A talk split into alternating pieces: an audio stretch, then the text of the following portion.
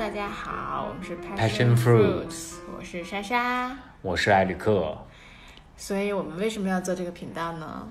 呃，对于你来说，分享一些我们对很多事情的看法吧。嗯，对，我觉得因为我们两个每天在家就在分享各种各样对不同事情的看法，然后我觉得还不如录下来，也给自己留一个，对，嗯算是做个记录。哎，是的，是的。呃，所以我们今天想讨论这个话题还挺贴热点的。最近特斯拉的新闻看了吗？看，对，我们作为 作为特斯拉车主肯定会看啊，尤其是这个刹车失灵啊，包括之前的起火呀，其实都是呃比较热、比比比较热门的事儿。三幺五差点儿，对吧？就上了。嗨，对，但这个东西反正站边儿的人真的是各有不同。我觉得这个我们也不做过多的评论吧。这个事情，我觉得如果要去做特别深度的评论，我们可能还是要去做一下 research。但今天我们的重点还是在真爱，对不对？对对对，就是为什么会聊到这个话题呢？要不然你给大家讲讲。呃，这就比较有意思啊，就是因为我们两个得到真爱就是通过特斯拉，你说是不是？对，是的。啊，对，就是我和 Eric 在一起，呃，原因就是因为 Eric 之前是我特斯拉的销售，哇哦，对，然后我就买特斯拉得 Eric，啊、非常赚的一笔交易。对于你是不是更赚？你都没有花钱就得到了。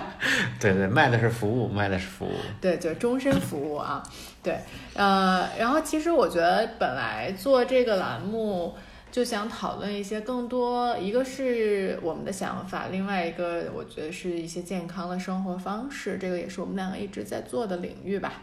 呃，然后我觉得其实健康生活方式跟这个爱，就不管是不是真爱啊，就是大爱和爱，其实是非常相关的。所以今天也是来讨论一下真爱这个话题。我觉得很多人在这个春天春心萌动的时刻，可能都会比较在意。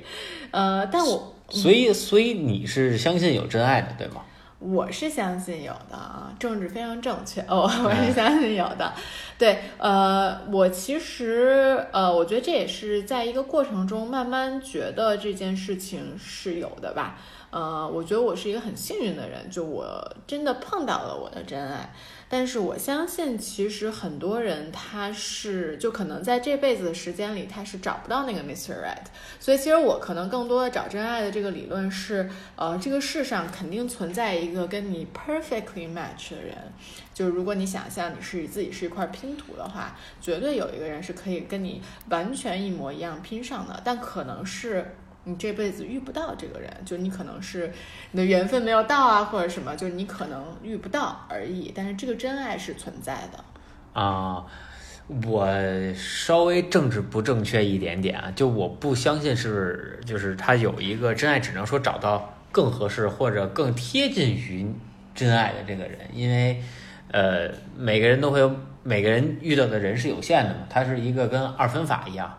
那就是我可能遇到下一个人，就我跟上一个人去去做一个对比，对吧？可能这个人更适合我，然后我有一些点是我喜欢，有一点是我不喜欢的。那直到我遇到下一个人的时候，是哦，那可能他有哪些点是我，哪哪些点不适合我。就是其实你只能无限去接近，他像一个函数一样。呃，就你觉得它其实是一个 infinity，只是说我们现在会，我们选择 settle 到一个我们觉得比较接近 infinity 的点，但是其实我们永远没有办法达到。其实其实观点是很像的啦，我觉得，就是我也觉得是这样的，但是，嗯，你觉得你怎么定义这个真爱呢？就是你你什么样的人或者怎么样？我很难说，因为就是我没有经历过，对吧？就是我现在选择 settle 了，所以我没有经历过其他的，我不能说哦，这个东西它是不是真爱或者怎么去？我觉得这个东西可能需要更更长的时间去积累，然后才能去发现。那不是用一年两年，我觉得哦，这个我就理解了。我觉得这可能是是一个一辈子的修行才能理解的一件嗯、这个。深度真是很高。就是我一个比较肤浅的感觉啊，其实我觉得真爱这个事情，我觉得就像我刚刚比喻的，其实就像两个拼图一样。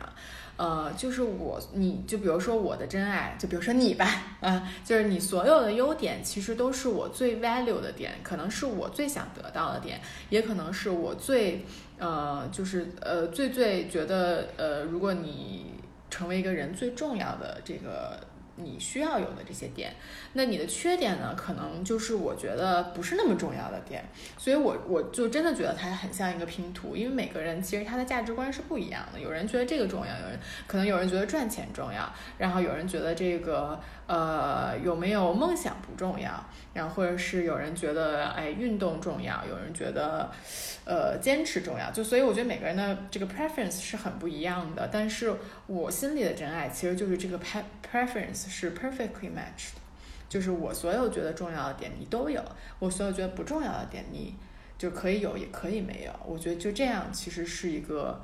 就很标准的，在我心里的一个真爱，就还是很理性的一个分析。对对对，是是啊，我觉得你的那个其实更偏感性，就是呃，其实确实是，我觉得呃，爱情最后肯定是会演化成，不管是亲情还是更深、更更深的这种情感。就我记得当时呃，有一个朋友。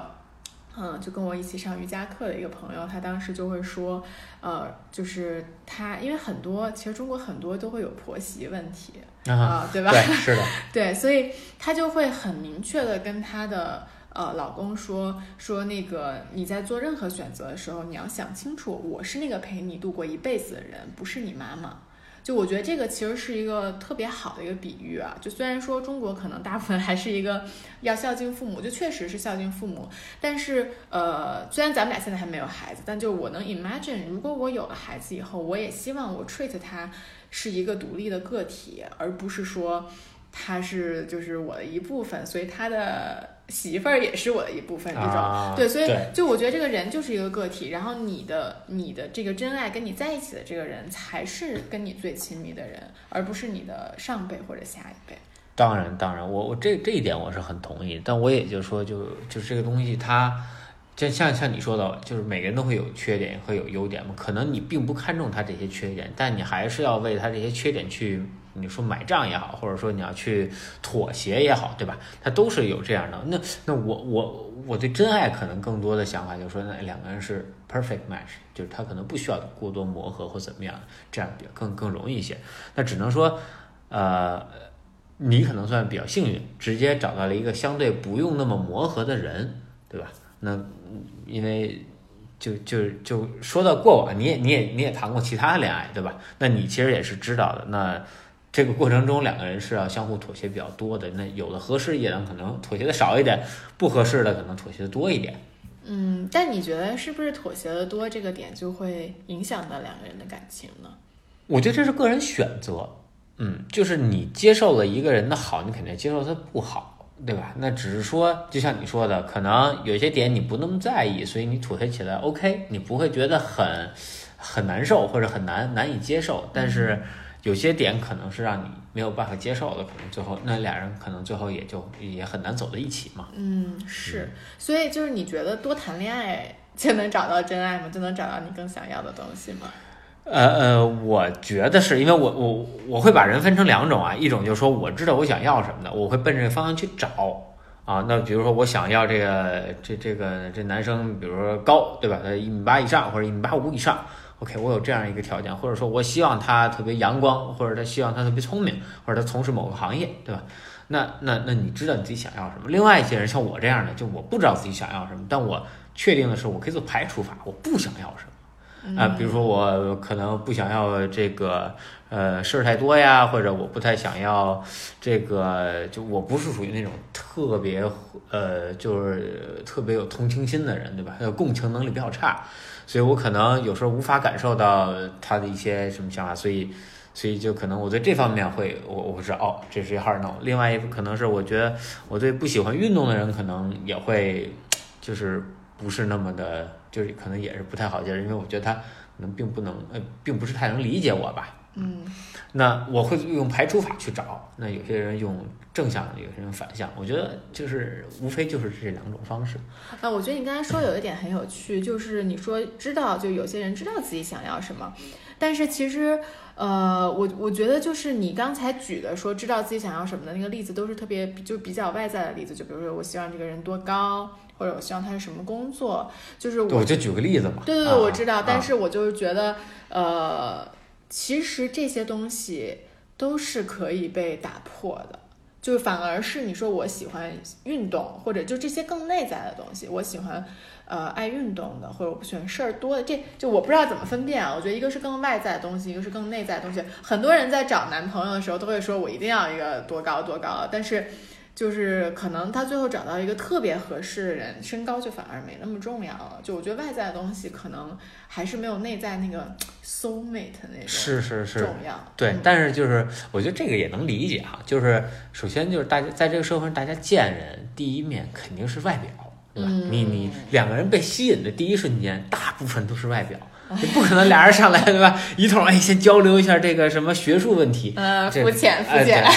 对，这反正作为作为作为我来说，这是不太现实。再一个，我刚才举例子也是因为我不是一个正向选择的人，所以我并不知道我应该怎么去正向选，但我知道我怎么逆向去做这个选择。嗯啊，嗯，对，我觉得其实我更多的。也是在就是谈恋爱的时候会去总结归纳，就这个跟我一个可能比较喜欢去做总结归纳的这个人格也很有关系啊。就我会觉得，呃，我从一段感情里出来之后，我会去总结说为什么这段感情不好，然后我下段感情应该有怎么样的提高。就比如说，我觉得可能打怪升级呢。对，我觉得就是很像啊，因为我觉得这样确实就是能更明确你到底想要什么，就是你正向那个东西到底是什么。就比如说，我觉得之前啊，就不光是吧，我觉得也是，就是你的相处模式应该是怎么样的才能维持一个感情。就这个东西，真爱很重要，运营就运营，不能说运营，就是这个叫什么互帮，就是感情的沟通也很重要啊。我觉得就其实就是运营嘛，维护两个人的关系其实也很重要，所以就一些方法其实很重要，呃。我觉得在之前的感情里，我总结出来过几个点吧，就一个是异地这个事情，我觉得是。就是真的是非常伤害感情的。我觉得对于我来说，并不是因为两个人的距离很远，我们见不到，而是因为沟通。就我就就当然每个人对呃亲密关系的定义是不一样的。我觉得我个人对亲密关系的定义就是我所有想说的东西，我都会去跟你讲。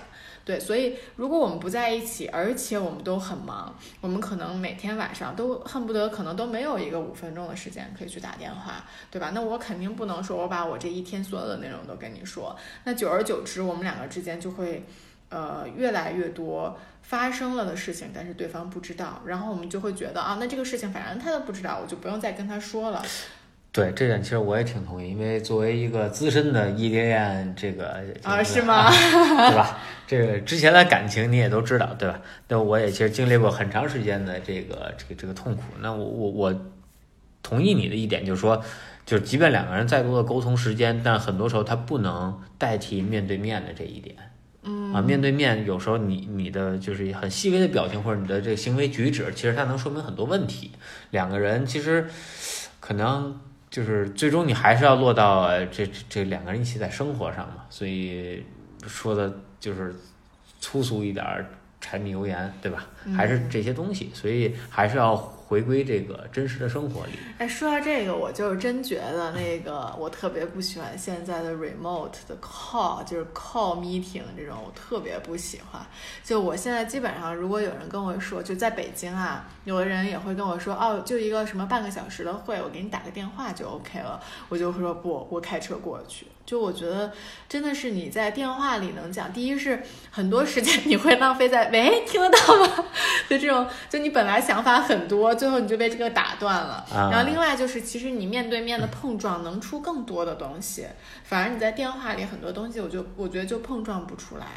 对，这个这个也是现在的一个问题吧。但是呃，对，说回到刚才异地恋，我觉得这也是跟就是现在异地恋其实也很难坚持下去有一个很大的关系，就是。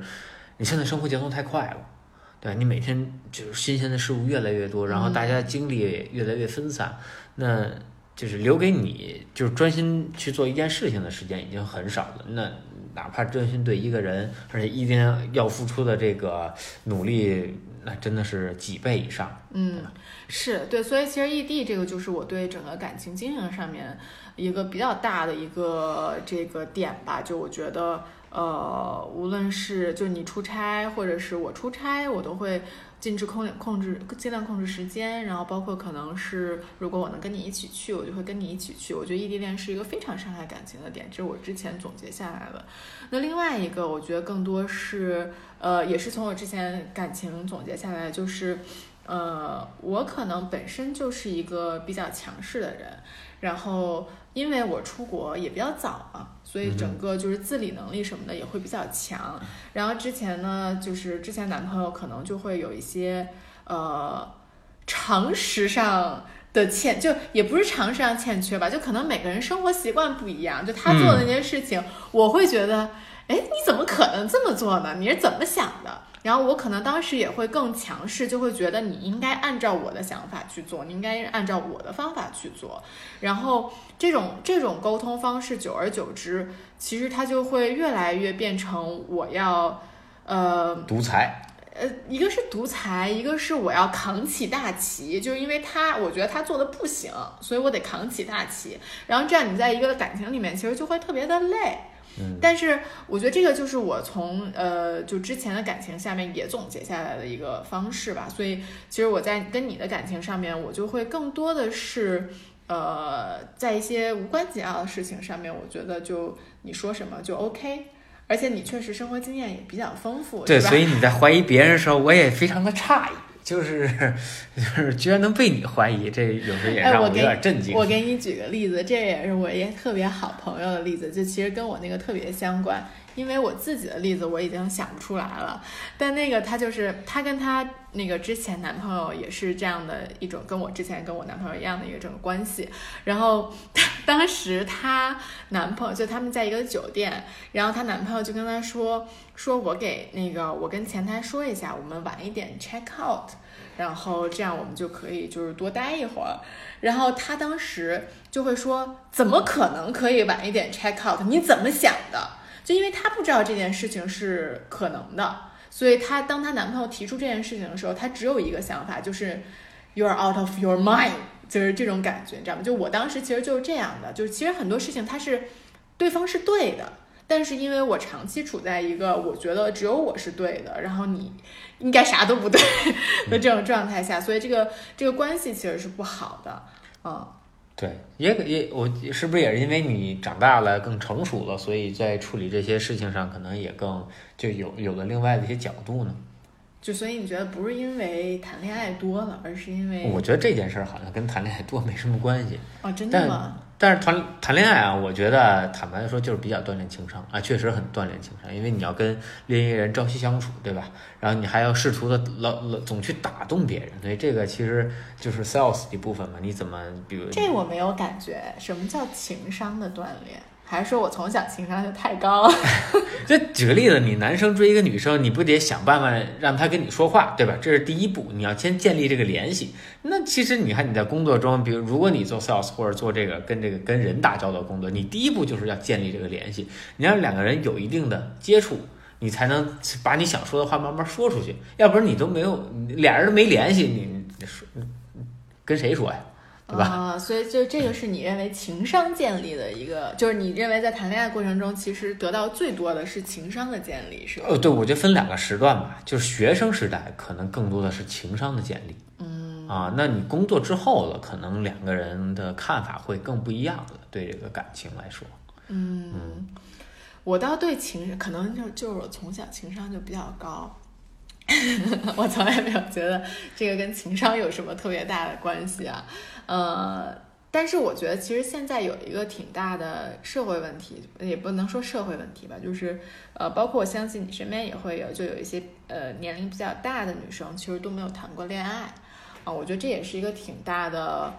呃，就是因为国内其实管这个早恋，其实管得非常的严格嘛，然后有很多家长和老师会一起非常严格的管这件事情，然后再加上可能本来有一些男生女生就比较晚生，生理就比较晚熟，啊，那他可能初中、高中都没有谈恋爱，然后大学呢，呃，可能也是家长不让谈恋爱，或者是自己的一些原因就没有谈恋爱，然后导致其实他前面可能都没有这种你所谓的情商的建立，然后他到这个工作之后，就是他妈就恨不得你怎么还不结婚，天天逼婚，但是他就是没有办法去谈恋爱。你能理你能理解这种人吗？我我其实挺能理解的，但因因为就是你可你感受不到，可能因为你你谈恋爱比较早，对吧？那其实作为我自己来说，我我接触这个这个这个谈恋爱也是比较早的，呃，那可能就就我觉得初中，你想啊，初中高中是一个挺。怎么说呢？挺弱肉强食的一个 一个环境吧。你想，就是因为你在初中的时候，尤其初中的时候，男生发育早和男生发育晚的差别是特别大，巨大巨大。对，有的那个还一米四几，有的已经一米八几了。嗯，所以你感觉都不是在一个年龄段上。所以这个时候，你想你要去班里的，其你一个年级就作为我们学校年级费，就一个年级就四个班。啊，所以你说好看姑娘就那么几个，那大家是对吧？大家都得想办法。所以我要不是说这是一情商的锻炼呢，就你不光要说去打动这个女孩，你还得把她这个身边人都给对吧？一下都给原来作为一个男生谈恋爱这么难的。对对对，尤尤其你作为我这种，就是属于一个发育比较晚的，然后在里边就不属于这个这个非常这个食物链顶尖的这种动物，是吧？那你说说你当时都用了什么招数？哎呀，套话呗，对吧？你先从他身边人开始嘛，就慢慢去套。你先了解他的喜好啊，对吧？了了解他的这个那个那时候就是大家什么喜欢听歌，对吧？喜欢这个影星，那你先从这身上做一些功课，看看他喜欢大概一什么类型，然后你再看看你自己跟这类型符不符合。你说要差太远，那你也没必要了。那你说当时大家喜欢周杰伦，你会觉得自己眼睛太大了吗？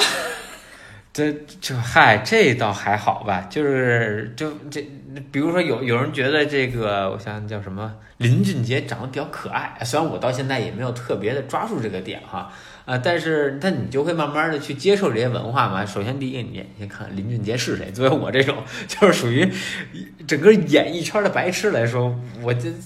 我真的是，我得先查林俊杰是谁啊？他什么江南？哦，好，听过这歌了啊，再听听别的，买一两张专辑听一听啊。那大概你得就做做功课。这你还真不容易啊！对，有时候他还他们还老那时候特流行什么套用歌词嘛。好啊，那说的就是那你根本就看不懂人写的是啥。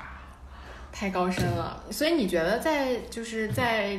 工作了以后和在学校里谈恋爱有什么特别不一样的点吗？我觉得工作之后大家会更直接，就是这个浪漫的氛围没有了。因为说白了，你学生时代大家整整个生活的大致节奏是一样，就你要去上课，对吧？你白天是在学校你要上课，而大家居住的环境什么都类似，不会有太大的差异。但是你工作之后，各行各业那差距很大。你说我是在银行工作，还是我是在工厂上班，还是我在互联网上班，这完全是不一样的生活节奏。那国企的对吧？到点上下班，然后你这个你的你跟领导接触的跟带带人的方式也不一样。互联网对吧？你可以互相怼，然后你可以各各种段子都可以有，然后你穿着踏拉板去上班也没关系。那可能是九九六的一个生活习惯，这个就差别很大，生活习惯不一样，你接触的东西不一样。就举个例子，可能很多时候，你像我，我有很多朋友，我我修工程的嘛，我很多朋友还做工程。那平时我们聊的东西其实就会有些脱离，因为我现在做的跟互联网、跟这个呃健康这块有关。那我接触的就是哎这些消费品啊，或者这种新兴的。那他们接触的就是这种传统工业，对吧？那其实聊工作话，因为大大家上班之后可能聊天有一半是工作，对吧？你聊的内容你会发现是是完全没有任何关系的。那如果对于他们来说再去。谈恋爱的话，那其实这一点也是一个很大的，就是这一点能不能大家有没有共同话题？嗯，怎么能建立这共同话题？很多我知道，就是现在我们还不算太老，对吧？还属于相对比较年轻，还聊的时候还可以聊到大学。但你到三十多岁、四十岁的时候，你你你你再去找的时候，你不可能再聊大学的事儿，这就这有点 回忆往事的感觉了。对，你这聊你可能二十多、三十岁的事儿了，那那你这时候有没有共同话题？怎么建立这个？其实也是比较难的。嗯，对，其实我觉得，呃，工作以后最不一样的一个点啊，就是在大学的时候，其实你们很多人是被硬圈在一个圈子里的。就比如说咱们留学生嘛，然后那咱们总共你学校中国人，我们中国人啊，一个年级也就二十个。就你总共就那么多中国人，你们其实是很多，就是你们先是这二十个人被圈在了一起，就我们必须认识，对吧？那然后你再从这二十个人里面挑一些跟你比较像的、比较有呃一致的兴趣的人。但是其实到了，我觉得到了社会之后。呃，其实每个人，我觉得这二十个人每个人都有很不同的特点，他们其实，在呃整个社会里的定位是会很不一样的。就比如说我吧，我可能呃我在大学的时候，我在高中的时候就挺爱健身的，然后在大学的时候也很爱健身，就当然没有你那么 intense 啊，我当时也就做做 NPC 啊这种，对，但是 still 我已经是一个非常我们学校非常非常爱健身的人了啊。所以这个健康的生活方式，其实我也是是我一直在追求的，而且我觉得到了社会，在一个没有这么大 bubble 的情况下，我会把它无限的放大。那可能别人本身可能有一个另外一个人，他是本身是百分之二十很喜欢这种健康生活方式，他百分之八十是其他的，但我们两个就会。哎，觉得我们两个好像挺合适的，因为我们起码有这百分之二十是相同的。但是等当你到社会了以后，你就会发现，其实有很多人那百分之八十都是健康生活方式，就你会找到更多跟你更相关的人，而这个人就他会把他的那个更大的那个部分放大，而把这个部分更缩小。对，所以这也是我觉得，呃，社会和学校很不很不一样的点。所以我觉得在社会中反而能够找到，嗯。我觉得更好的、更合适的吧，对，更合适的伴侣，更合适的真爱。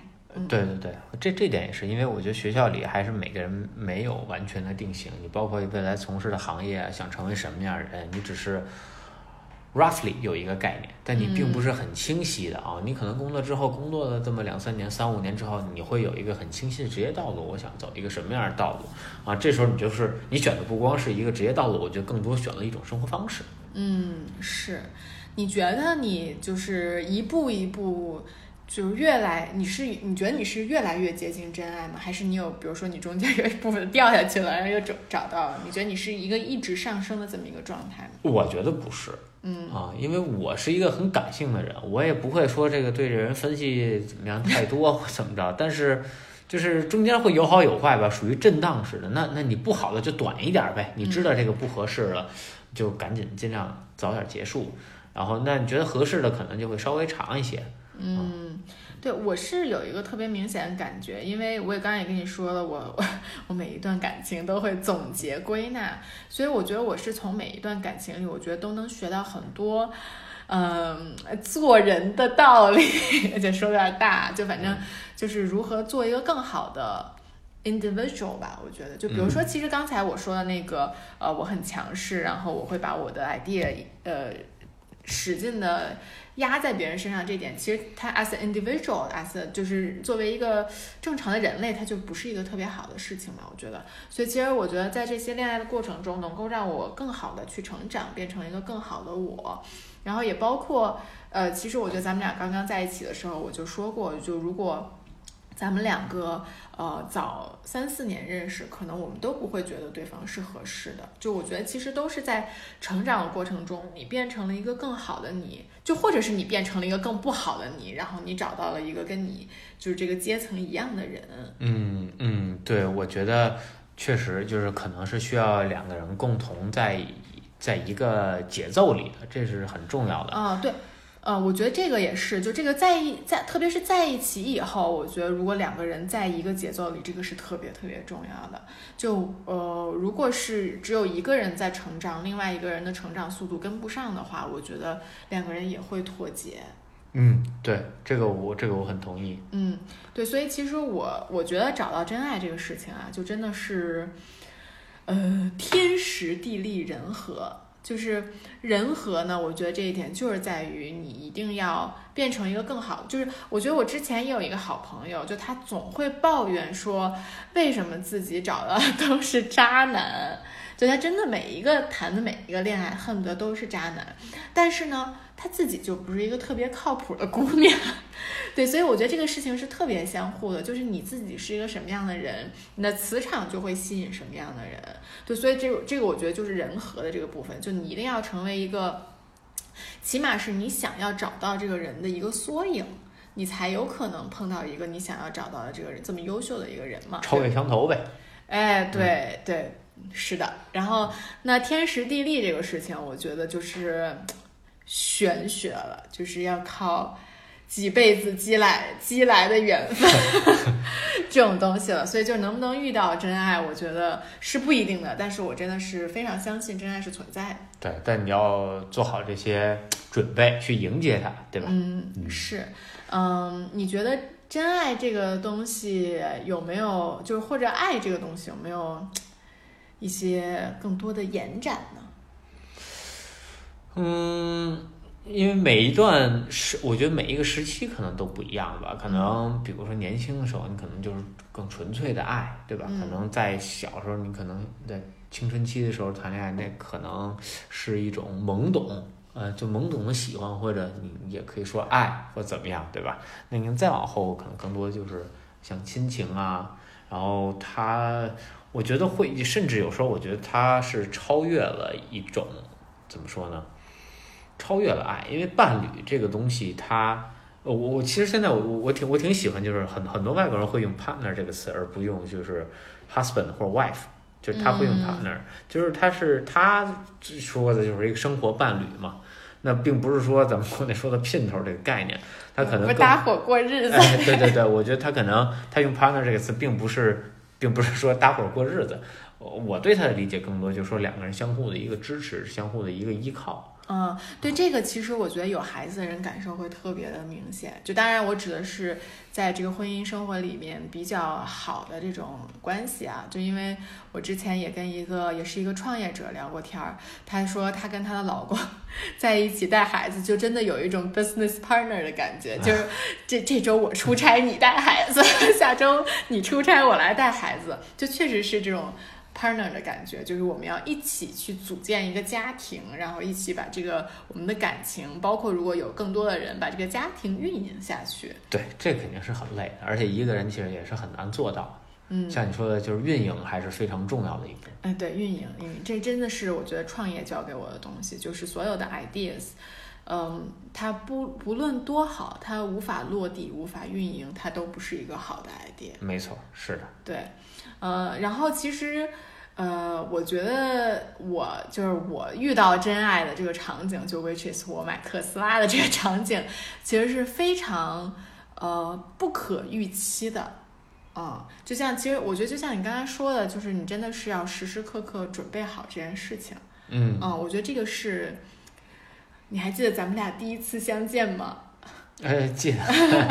对，反正呃，就当时我我记得我穿了一个特别奇怪的 legging，然后就是我因为我经常练瑜伽，然后经常穿着 legging，然后套一个靴子，然后就那种特别花的 legging。粉红色的迷彩 legging 套一五零五零，这一看就是从美国留学回来啊，的。对对对，所以我觉得就真的是呃，一定要怎么说呢？我我觉得你肯定当时第一眼看到我就知道我是一个会健身的人，要不也不会这么穿，对吗？就我不知道是不是会健身，但我很确定他应该是从美国那北美那边出来的。为什么就穿这么奇怪？对你这，你想，如果你从英国回来，你至少穿个裙子或者穿个裤子，对吧？这是比较，这而而且我连裤子都没哎穿。对，而且而且这种穿法，我觉得，反正至少在我们当时是美国中部来说，这是个很很正常、很正常的哦，我还以为你想说是对于美国中部这是一个很潮的穿法，原来不是。嗯对，但是反正我其实对你的第一印象也特别特别的深刻，就我会觉得你是一个特别阳光的人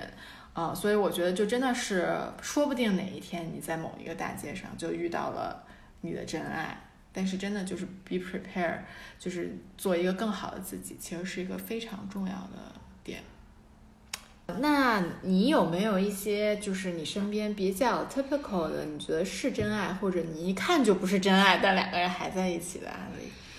会有，首先就有时候我觉得就是男女生不在一个世界里，而且我认为很多也都是从学生时代走过来的，但是上班之后嘛，大家选择也不一样啊，然后他们但还在一起，那明显感觉到就是两个人不在一个世界的。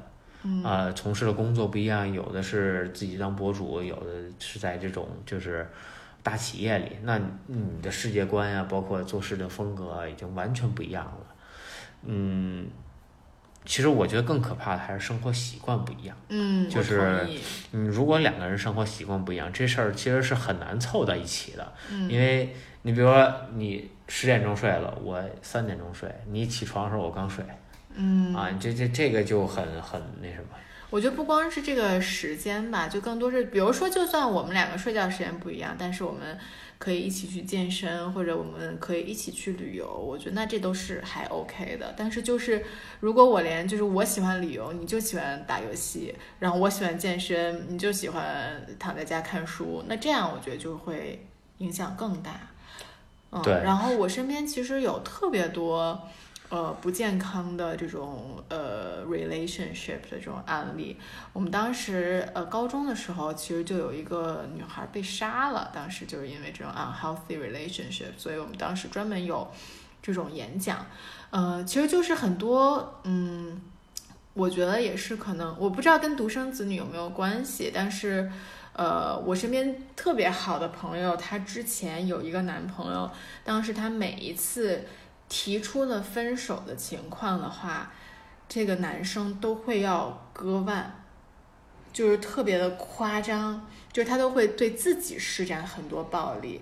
然后这个他当时跟我说这个的时候，我就觉得特别的恐怖，因为当时我们那个高中被杀的那个女孩，她就是一开始这个男生就是苦苦哀求说你千万不能离开我，要不我就去死，然后我就割腕，我就怎么着，然后最后他把这女的杀了。就其实他就是这种，呃，他特别缺失安全感，然后他一定要跟你在一起，然后你他你不跟他在一起，他就也不能让你跟别人在，就一，我觉得这这肯定是一种心理疾病，但我这个是身边真实发生过的，所以我觉得这个是，特别是女生吧，我觉得一定要注意的，就如果你在一段感情里，你感受到他是一个特别 unhealthy 的状态，就可能有些女生还会觉得，哦，那他一定是很在意我，他都要割烂了，我跟他去，我就，但但我觉得这是一件很恐怖的事情。嗯，对。其实作为我来说，就是我会就一个就像你说的，就是我觉得我更看重是运营这一块嘛，两个人怎么去建立这个这个 bond，我觉得这是挺重要的。因为其实两个人就像你说的，如果你你生活节奏不同啊，或者或者你的这个选择方向不一样，那其实你更多的还是是两个人是通过就是这种就 bond 这种纽带去连接它嘛，把两个人紧紧连在一起。所以可能更多是是需要做一些两个人一起的事情。那比如说一起去爬山啊，或者一起有共同的兴趣爱好啊，或者往某一个方向去努力。像你刚才说的，说对吧？有些孩子为什么很多人觉得生孩子是婚姻的一个解决方案，就是因为你俩人被这个孩子牢牢的捆住了，你必须俩人想办法解决这个这这个这个事。解决对，对你得解决这些问题，嗯所以两个人会哎齐心协力去做这件事情，让会把你两个人走得更近一些。是，我觉得这个其实就是我刚才说的，整个感情经营是非常重要的，因为我觉得特别是刚开始的时候，大家总会幻想我们两个在一起永远都会这么好，但是其实久而久之，大家的感情肯定会变淡，但是我们就是需要用一些，就像你说，我们找一些我们能在一起做的事情，我们能去一起创造回忆的事情，这种东西不断的去刺激你，我觉得这是一个很重要的经营的点，对，嗯因因为就我看到一些不健康的，就是我觉得他们是没有这个这个棒的，或者没有这个纽带的，那他们可能更多的就呃就是他们会秀恩爱，会秀就非常夸张的那种，就是大事小事他们都会这种，就各个社交媒体上啊或怎么样啊，就是反正一直在秀，然后。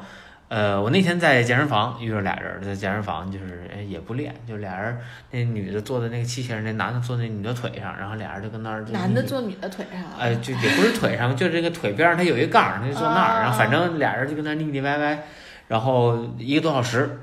人家可能刚在一起吧。呃，对，但我就就是这让我觉得可能俩人会有一些缺失，而且就是那那个男女生说话声音挺大的，就不是说、就不是那种很低声的，哎，俩人在角落里怎么样？你说嗯卿卿我我，OK，我能理解，但就你这么大，很多时候我觉得是是要秀出来的一种，哎，就是要获得更多关注。我觉得这种可能是有一些缺失。嗯，我同意，嗯因为我觉得所有，因为感情这个东西，我觉得是特别内在的东西，它不应该是就不是说不应该秀出去，就是它更多的东西应该是在内在。